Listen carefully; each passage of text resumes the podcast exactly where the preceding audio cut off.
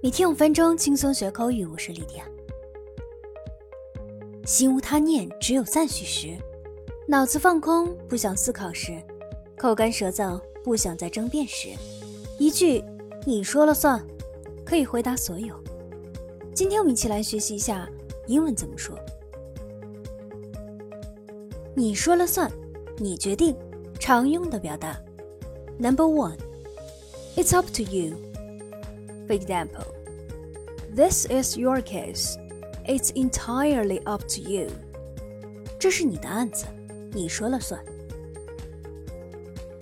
Number two, it's your call. You make the call. For example, it's your call to decide whether we should let him know about this. 由你来决定我们是否要让他知道这件事。 Number three, you are the boss. For example, okay, you are the boss. I'll tell her as soon as possible. 好吧，你说了算，我会尽快告诉她的。Number four, you are in charge. For example, stay here until we come back. You are in charge，在这里等我们回来吧，你说了算。 接下来我们讲讲一家之主英文怎么说。Number one, the man of the house. For example, you are the man of the house. What do you say goes. 你可是一家之主，说一不二。Number two.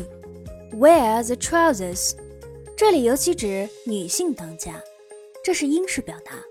在美式英语中，则常说 wear the pants。For example, Lydia wears the trousers in her family。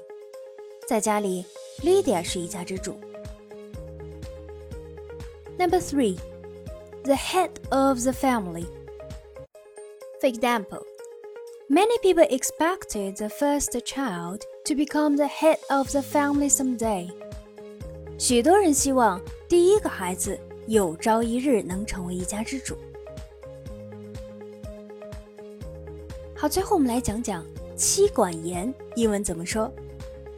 英语中常用 “hem packed” 来表达妻管严的、怕老婆的。“packed” 是 packed 过去分词。意思是被啄的。A hampacked man or a hampacked husband，意思就是说怕老婆的男人。我们来看英文词典中的解释：A hen-pecked man is controlled by and a little frightened of a woman, especially his wife. 惧内的，妻管严的。For example, he is a typical hen-pecked husband. 他是个典型的妻管严。好的。我们今天的内容就是这些，你都学会了吗？每天坚持学习，一起打卡哦。See you next time.